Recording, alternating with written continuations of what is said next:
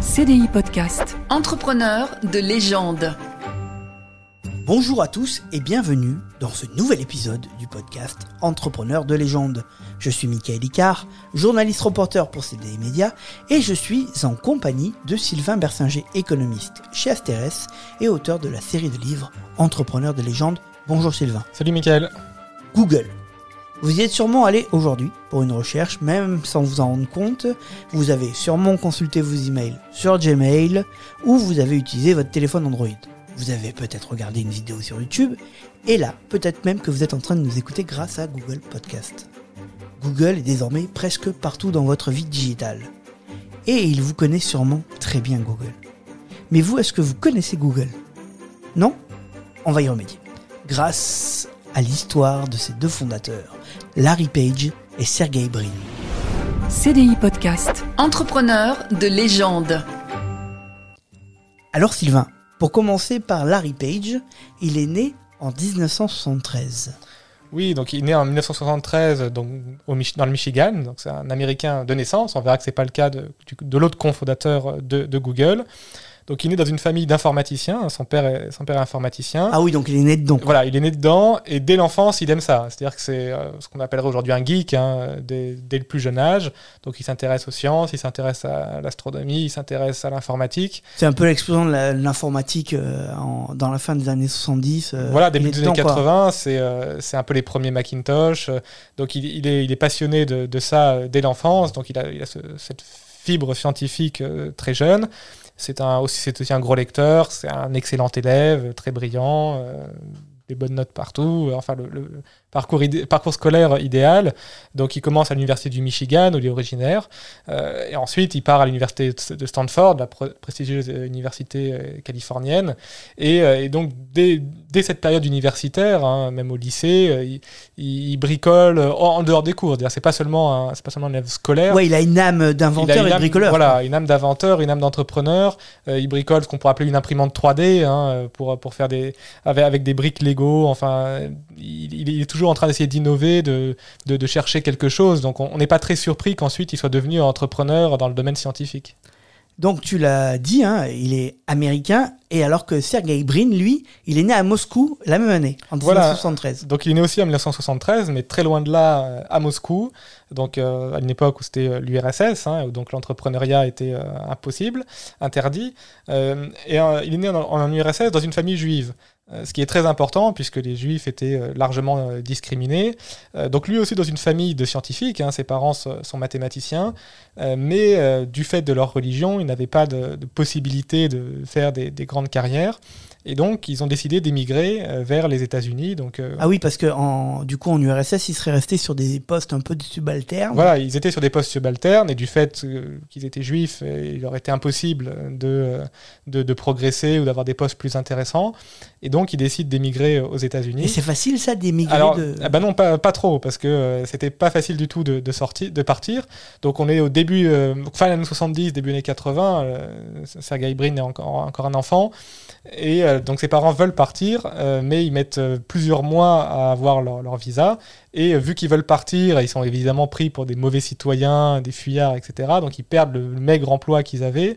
Donc, c'est une période assez difficile euh, financièrement pour, la- pour la famille, puisqu'ils se retrouvent plus ou moins sans ressources. Tu le dis, hein, et le mot fuyard, ils ont quasiment fui leur pays. Quoi. Oui, oui, bah, ils, voilà, ils voyaient qu'ils n'avaient pas d'avenir, euh, qu'il y avait une discrimination euh, ouverte à leur égard. Euh, et donc, ils, ils parviennent finalement à obtenir un visa pour, pour les États-Unis.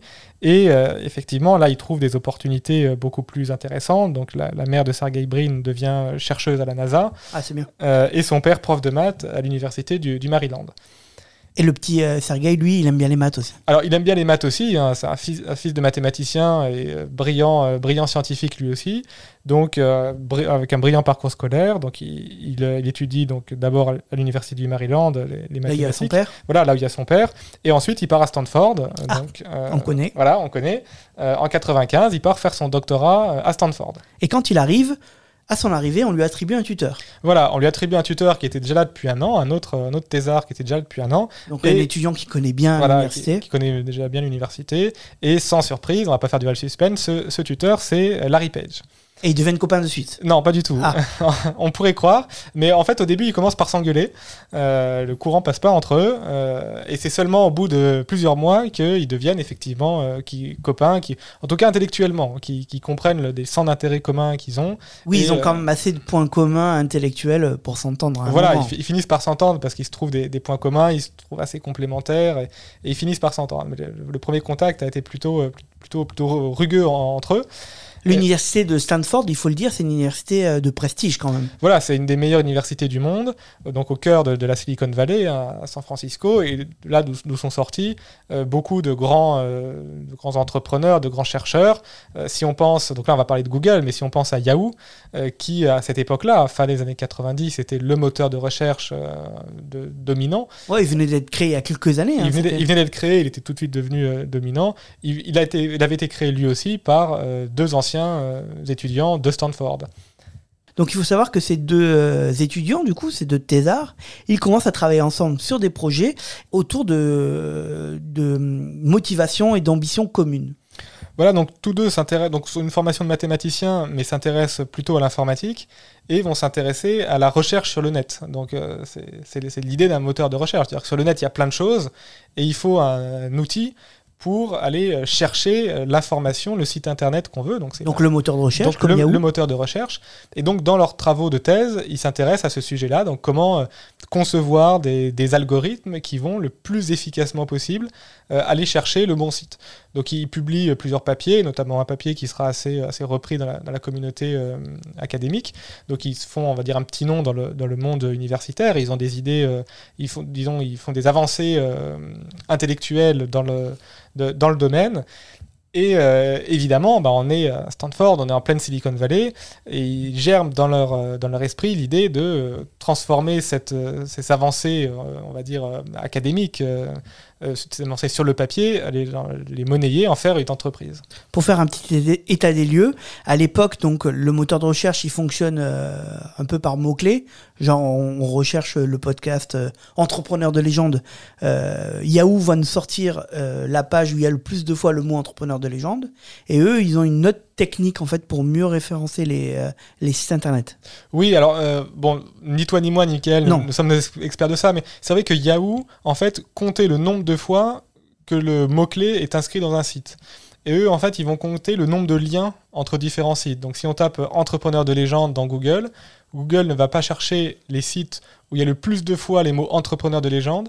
Il va chercher les sites où il y a le, euh, qui sont le plus en lien avec d'autres sites qui parlent d'entrepreneurs de légende. Donc, on D'accord. compte pas le nombre de, de fois où le mot apparaît, on compte le nombre de liens entre les sites. En se disant que Un poids, en fait, il a un poids, le site, euh, il est important parce que beaucoup d'autres sites pointent vers Voilà. lui quand on parle de ça. Voilà, c'est- l'idée, c'est que les sites les plus importants pour un sujet sont ceux qui sont les plus référencés, les plus mentionnés par d'autres sites. Donc ça, c'est leur idée de base. Donc on va pas parler technique euh, longtemps. C'est leur idée de base. Et donc du coup, ils décident de le, de le faire euh, eux-mêmes, euh, donc directement depuis l'université. Voilà, donc ils ont cet algorithme qui s'appelle Page, PageRank. euh, et dans leur chambre d'université, comme c'est un peu la légende de tous ces étudiants, un peu comme euh, Mike- Mark Zuckerberg avec Facebook, qui a, fait un peu la même chose à Harvard, dans leur chambre, ils commencent à, programmer tout ça et à se dire, euh, à réfléchir à une manière de le transformer en une entreprise. Euh, et euh, ce, qui est assez, intéressant dans le cas de Google, c'est qu'ils vont évidemment essayer de chercher des investisseurs, ils ont besoin d'un peu d'argent pour se lancer. Il faut savoir qu'ils ont fait sauter les serveurs de l'université quand ils ont lancé leur truc. Parce qu'il y avait plein de, plein de gens qui pointaient dessus, du coup. Oui, alors ils ont fait sauter les serveurs de l'université et ce qui est assez marrant, c'est qu'il y a beaucoup de grands entrepreneurs euh, de la tech qui ont fait un petit peu la même chose. Euh, à, Harvard, Mark Zuckerberg, quand il a lancé Facebook, avait aussi euh, euh, été allé pirater les sites de l'université, il s'était fait taper sur les doigts. Donc ces étudiants qui commencent sur les campus, généralement commencent par se faire les dents euh, sur le système informatique de l'université, euh, se font engueuler un bon coup et après ils lan- lancent leur entreprise. Donc c'est marrant parce qu'on retrouve des parallèles avec Google, avec Facebook et avec d'autres entrepreneurs. Et donc tu l'as dit, excuse-moi, je t'ai coupé, mais ils cherchent des investisseurs et en fait, c'est pas aussi simple que ça. Oui, on pourrait penser, bah, Google, euh, tout le monde a dû accourir euh, en se disant, euh, ils ont un algorithme euh, miraculeux, et en fait, pas du tout. Euh, donc, bon, ils, ils- ils abandonnent leurs études, ils, quittent l'université, ils se lancent bah, dans un garage, parce qu'on est en Californie, et que voilà, l'image d'épinal du, du garage californien, et ils vont essayer de démarcher des investisseurs, des, des business angels. Et euh, c'est au début, ils font chou blanc. Quoi. Per- vraiment, personne n'est intéressé. T'imagines tous les gens à l'époque qui ont dit non à Google? Oui, et on, on va voir un autre exemple après, mais c'est sûr que tous ceux qui ont dit non à Google à l'époque, aujourd'hui, euh, doivent euh, se, se mordre les doigts. Donc Euh, du coup, ils cherchent, ils cherchent, ils cherchent depuis leur, leur garage. Et c'est en août 98 une rencontre qui va changer la donne. Voilà, donc euh, ils vont bénéficier du réseau de Stanford, donc il y a, y beaucoup de, de scientifiques et aussi beaucoup d'anciens entrepreneurs, donc c'est- c'est toute la force de- du, du réseau de la, de la Silicon Valley. Et euh, par, par leur professeur, ils vont rentrer en contact avec un certain An- Andy, je vais essayer de bien le dire, Bechtolsheim, euh, donc le cofondateur de Sun Microsystems, donc un entrepreneur qui a déjà réussi et qui est devenu ce qu'on appelle un business angel, c'est-à-dire qu'il investit dans des nouvelles euh, entreprises, des nouvelles startups, et qui lui croit à leur projet et il investit à l'époque donc 100 000 dollars dans, Google. Donc on est en 1998 et euh, en septembre 98, eh ben, Google naît est officiellement euh, Ils créent le nom Google parce qu'avant ça s'appelait Backrub. Euh, ils l'appellent Google euh, en référence euh, au mot Google. Voilà, au mot Google qui est un très grand chiffre. C'est 1, je crois que c'est 1 et 100 zéros ensuite. Donc c'est un, un, un chiffre extrêmement grand. C'est un peu le symbole de leurs ambitions. Quoi. Ils, veulent, ils veulent faire des choses très grandes. Donc, euh, donc ils prennent cette, cette petite référence que ne comprennent à mon avis euh, que les mathématiciens et le grand public pas du tout. Mais enfin, eux sont des mathématiciens et euh, ils- eux comprennent la référence. Et ils commencent à travailler donc depuis ce petit garage. Voilà, ils commencent à travailler euh, donc depuis, le, depuis leur garage, modestement. Donc les, débuts sont, sont pas forcément euh, fulgurants. Ils trouvent quelques investisseurs, euh, dont Jeff Bezos, hein, qui, qui avait déjà lancé Amazon quelques années plus tôt, qui investit un petit peu. Et donc ils, ils pensent à un moment vendre l'entreprise. Oui, ça se porte bien, mais c'est pas. Voilà, ça se porte bien, mais c'est pas non plus euh, mirobolant. Et euh, ils sont en relation avec une, une société qui s'appelle Exit, qui à l'époque était un des grands noms d'Internet, qui aujourd'hui est complètement oublié. Et Exit, euh, bon, ils aimeraient bien leur vendre Google pour un million de dollars. Ils disent, euh, Ah, ils vont les voir, ils leur disent pour un million de dollars, vous rachetez voilà, ils, Google. ils sont en négociation et, et euh, Larry Page et Sergey Brin se disent, bah, voilà, si on le vend un million, ce serait bien, ça ferait déjà un beau, un beau petit pactole. Alors Exit n'est pas trop d'accord, il propose 750 000, bon, finalement Exit n'est- pas d'accord, et ils se disent, bon, bah, puisque personne veut nous racheter, on va quand même continuer, essayer de, de faire croître Google. Et on rappelle qu'aujourd'hui, Google vaut à peu près euh, 2000 milliards de dollars. Mais t'imagines maintenant les gens de Exit. Voilà, les gens de Exit euh, doivent euh, effectivement se mordre les doigts. Bon, après, en même temps, peut-être que si ça avait été vendu, ça aurait pas connu. Voilà, peut-être que ça n'aurait pas connu le, le même succès. Et on peut pas forcément blâmer, quoi, en tout cas euh, se moquer des gens de Exit, parce que Larry Page et Sergey Brin eux-mêmes étaient prêts à vendre pour ce prix. Donc euh, c'est bien qu'eux-mêmes n'avaient pas forcément vu tout le potentiel de, de ce qu'ils avaient entre les mains. Ils n'avaient pas vu, mais ils sont quand même assez fidèles parce qu'il faut savoir que la personne qui leur a loué le, le garage a ensuite travaillé à Google et est devenue une grande, une grande personne de la, de la société euh, Google. Voilà, donc une certaine Suzanne, euh, je vais essayer de bien le dire aussi, euh, Dvokchiki, euh, j'ai sûrement un peu écorché son nom, donc qui, Elle qui est pas nous en vouloir. voilà, euh, qui travaille chez Intel, donc euh, qui était dans- déjà dans la, dans la- dans la tech, et euh, qui a démissionné pour, euh, pour être une des premières salariées de Google et qui a été ensuite la, la patronne de YouTube, donc qui a connu un parcours euh, assez, assez époustouflant. Elle, elle a eu les fins de louer ce petit garage quand même. Voilà, de louer ce garage et de démissionner de chez Intel pour aller euh, chez Google. Bon, ils n'arrivent pas à vendre Google, mais alors du coup, ils se disent, on va travailler nous-mêmes là-dessus. Et Google grandit petit à petit, petit à petit, et ils se rendent compte en 2001 que et, euh, ils peuvent pas tout faire chez Google. Voilà, donc ils grandissent. Donc les, débuts sont un peu poussifs et puis après il y a un phénomène d'accélération euh, très rapide et en fait assez rapidement ils deviennent les numéros 1, ils vont assez vite détrôner euh, Yahoo. Et donc en 2001 ils, en- ils embauchent euh, donc Eric, Eric Schmidt pour devenir PDG puisque eux sont avant tout des, scientifiques mais n'ont pas forcément de, compétences en finance, en management et autres. Donc il devient PDG même si le Page et Sergey Brin, surtout Larry Page d'ailleurs qui a longtemps eu un rôle plus important, reste euh, dans l'entreprise et à des postes de direction clés mais ils cèdent le poste de, de PDG euh, parce que je dirais qu'ils ont eu l'intelligence de voir leurs propres limites en termes de management et donc de, de, de prendre un PDG euh, qui avait plus de compétences pour, pour le poste. Et euh, Google, effectivement, au début des années 2000, connaît une croissance absolument fulgurante, devient très vite le moteur de recherche le plus utilisé et évince totalement Yahoo. Pour recontextualiser, quel est le business model de Google? Bah, Parce que c'est un moteur de recherche. Oui, alors le business model de Google, c'est un peu celui de tous les grands noms de l'informatique, c'est la publicité. C'est-à-dire que euh, Facebook, euh, LinkedIn ou les, toutes les entreprises, euh, disons, qui travaillent en ligne, euh, connaissent très bien les utilisateurs, puisqu'à chaque fois qu'on fait une recherche sur Google, à chaque fois qu'on fait un post Facebook, Évidemment. du coup, euh, on sait ce, ce que vous avez cherché, on sait ce qui vous intéresse, et donc ça permet de cibler la publicité, parce que quand vous mettez une, mettons une publicité dans le métro, euh, vous ciblez tout le monde, que les gens soient intéressés ou pas par votre produit. Alors que, par exemple, si vous euh, tapez, euh, je sais pas, voyage à Venise sur Google, ensuite vous allez voir apparaître beaucoup de publicités sur vos écrans qui vont vous proposer des voyages à Venise pas chers, parce que Google aura compris. Parce que vous avez tapé ces mots-clés-là sur Google, aura compris euh, ce qui vous intéresse, et donc il vous connaît, et donc il peut cibler la publicité. Et ça, bien sûr, les entreprises sont prêtes à payer très cher pour avoir une publicité beaucoup plus adaptée euh, aux internautes et aux clients. Donc évidemment, ce statut un peu de monopole du moteur de recherche de Google, grâce aux, données qu'il va récolter, va faire en sorte que Google, petit à petit, va avoir une grosse extension en fait de la société. Voilà, c'est c'est extrêmement profitable parce que euh, quand tout le monde fait ses recherches sur Google, et ben Google sait à peu près euh, tout des préférences de chacun. Euh, Il y a d'ailleurs des chercheurs en sexualité qui utilisent des données Google pour savoir, parce que sur Google, les gens mettent ce qu'ils ne disent pas dans les sondages en face à face. Et donc, on- Google sait énormément de choses sur chacun. Euh, et, donc, ça permet d'avoir des publicités extrêmement ciblées. Et c'est un service qui se vend, qui se vend extrêmement cher. Et donc l'extension va amener évidemment à une entrée en bourse en 2004. Voilà, donc il y a besoin de, capitaux pour, euh, pour se développer. Donc en 2004, Google entre en bourse. C'est un peu le, chemin classique de la startup qui commence avec un business angel pour se financer. Et au bout de quelques années, euh, si euh, l'entreprise croît, euh, il y a une, entrée en bourse qui permet de lever encore plus d'argent et parfois aussi qui permet aux, investisseurs initiaux de, de- de sortir de l'entreprise s'ils ont envie à ce moment-là. Et là, les gens, ils y croient avec tout ce qu'a connu Internet comme désillusion, une entrée en bourse de Google? Alors oui et non, euh, je dirais que les avis sont, assez partagés. Euh, donc euh, il faut rappeler que donc il y a eu l'éclatement de la bulle internet au tournant des années 2000, hein, donc une grande euphorie fin des années 90 et puis un arrêt brutal au début début des années 2000.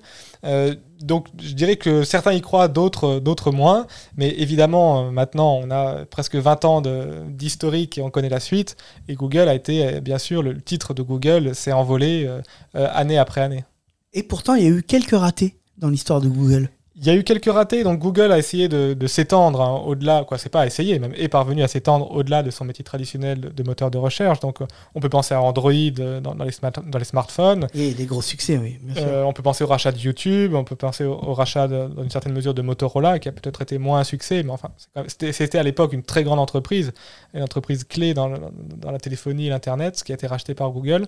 Alors, parmi les ratés, il y en a eu, euh, on peut penser au Google Glass, donc les lunettes connectées ah oui, les, Google. les lunettes. Euh, il y a une, dizaine d'années, euh, tout le monde en parlait, et puis ça a fait un flop.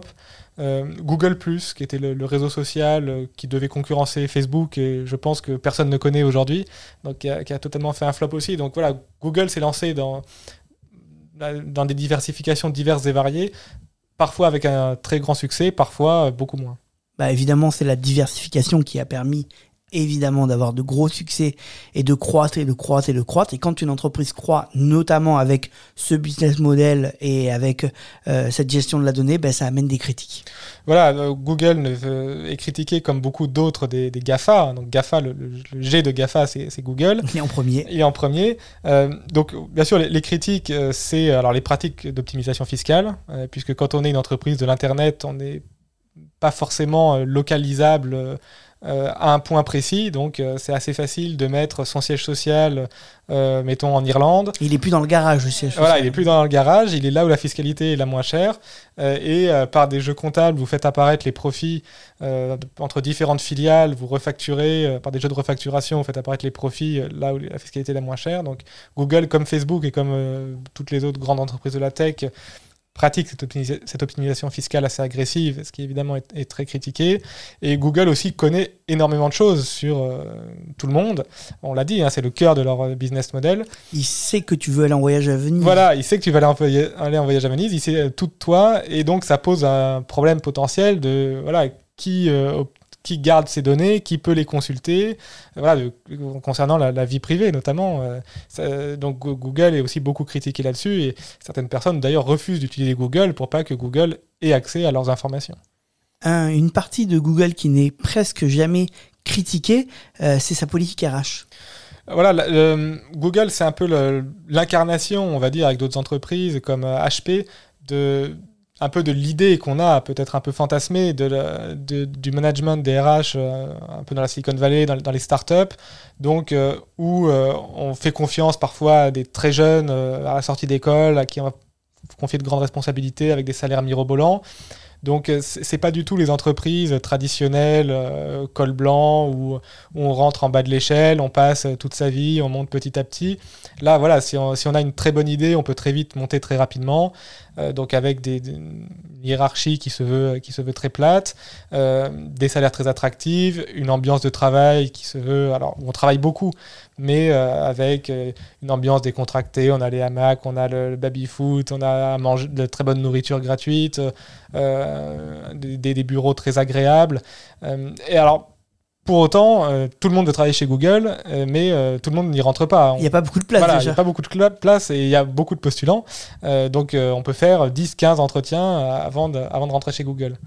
Oui, c'est vraiment une entreprise qui est convoitée et qui a une vraie culture qui plaît euh, aux salariés et qui les motive à travailler euh, même sur leur temps de, de travail sur des projets euh, à côté. Voilà, donc une, une des, spécificités qui a pu être mise en place, c'est de, dire euh, on va laisser du temps libre, donc euh, par exemple un jour par semaine, euh, aux, salariés et ils font ce qu'ils veulent. Ils développent le projet qu'ils veulent. Et en fait, Google s'est rendu compte qu'il y a plein d'innovations qui venaient de ce temps libre, en fait. Juste dire aux gens, vous venez au bureau aujourd'hui et vous faites ce que vous voulez. Vous Ça les sur le motive. projet que vous voulez. Ça, ça motive parce qu'on fait vraiment ce qu'on aime, euh, c'est gratifiant et euh, pour Google, ça permet d'avoir plein d'innovations, plein de nouvelles idées qui émergent. Donc ça, c'est une des particularités de Google. Euh, Imaginez une, une entreprise lambda, on vous dit, ben voilà, un jour par semaine, vous venez, vous faites ce que vous voulez. Il n'y en, a pas beaucoup euh, comme ça. Et d'ailleurs, cette culture d'entreprise, tout ça, ça a fait l'objet d'un film? Oui, le, le film Les Stagiaires, euh, qui, euh, alors, qui est certainement un petit peu caricatural, c'est, on reste dans le cinéma, mais euh, bon, c'est, l'histoire de deux Américains un peu paumés qui entendent que chez Google, on, peut embaucher un peu voilà, plein de gens avec des profils originaux et qui, vont postuler pour un stage et qui, voilà, qui vont se retrouver projetés dans, ce monde de l'Internet alors qu'ils n'y connaissent rien. C'est, un film inspiré de cette culture de Google avec, avec certainement une bonne part d'exagération, mais qui est très plaisant à regarder. Ben, N'hésitez pas à aller le voir. Euh, Sergey et Larry Page, euh, ils, vont quitter leur fonction dirigeante chez Google. Oui, alors comme on l'a dit, ils, ont assez vite compris qu'ils n'avaient pas forcément l'étoffe de, manager, donc ils, ils, ont, euh, ils sont mis un petit peu en retrait, même s'ils sont restés très, très présents chez Google. Et ils ont eu une activité comme beaucoup de grands entrepreneurs qui ont réussi, donc de, business angels. Donc ils se sont mis à investir dans, tout un tas de startups. Donc euh, un peu comme eux-mêmes avaient bénéficié des, apports de fonds et des conseils de d'entrepreneurs euh, de, leurs aînés, on va dire, euh, à leur tour, ils ont euh, eu cette activité de, business angels et qu'on retrouve chez Facebook, qu'on retrouve euh, chez Amazon avec Jeff Bezos. C'est très courant que, même en France, Xavier Niel, hein, des, des, entrepreneurs qui ont réussi, notamment dans la, tech, ensuite deviennent à leur tour des mentors, des investisseurs. Donc c'est pas forcément de la philanthropie, hein, c'est aussi pour investir très tôt dans des startups qui deviendront le Google de demain. D'autant plus que Larry Page est une des plus grandes fortunes euh, mondiales et euh, Sergey une des plus grandes fortunes américaines. Oui, tous les deux euh, ont des fortunes qui se chiffrent au moins en dizaines de milliards de dollars. Alors ça, ça varie bien sûr avec le cours boursier de l'entreprise, mais ils sont régulièrement dans le classement des, des top 10 des, des plus grosses fortunes mondiales. Google est donc partout et il nous connaît bien. Mais désormais, nous connaissons un petit peu plus les raisons de ce succès fulgurant qui est en partie dû au hasard d'une rencontre fructueuse. Merci Sylvain. Merci Michael. Je rappelle Sylvain que cette histoire est tirée du premier tome de ta série de livres Entrepreneurs de légende. Et il y en a eu beaucoup d'autres, des livres Entrepreneurs de légende ensuite. On peut toutes les retrouver aux éditions Henrik B. N'hésitez pas à aller y jeter un coup d'œil, c'est très très très très passionnant. Vous pouvez évidemment réécouter tous nos épisodes sur les plateformes audio, sur CDI Podcast. N'hésitez pas à liker, à partager, ça nous fera plaisir. On vous dit à très vite. CDI Podcast. Entrepreneur de légende.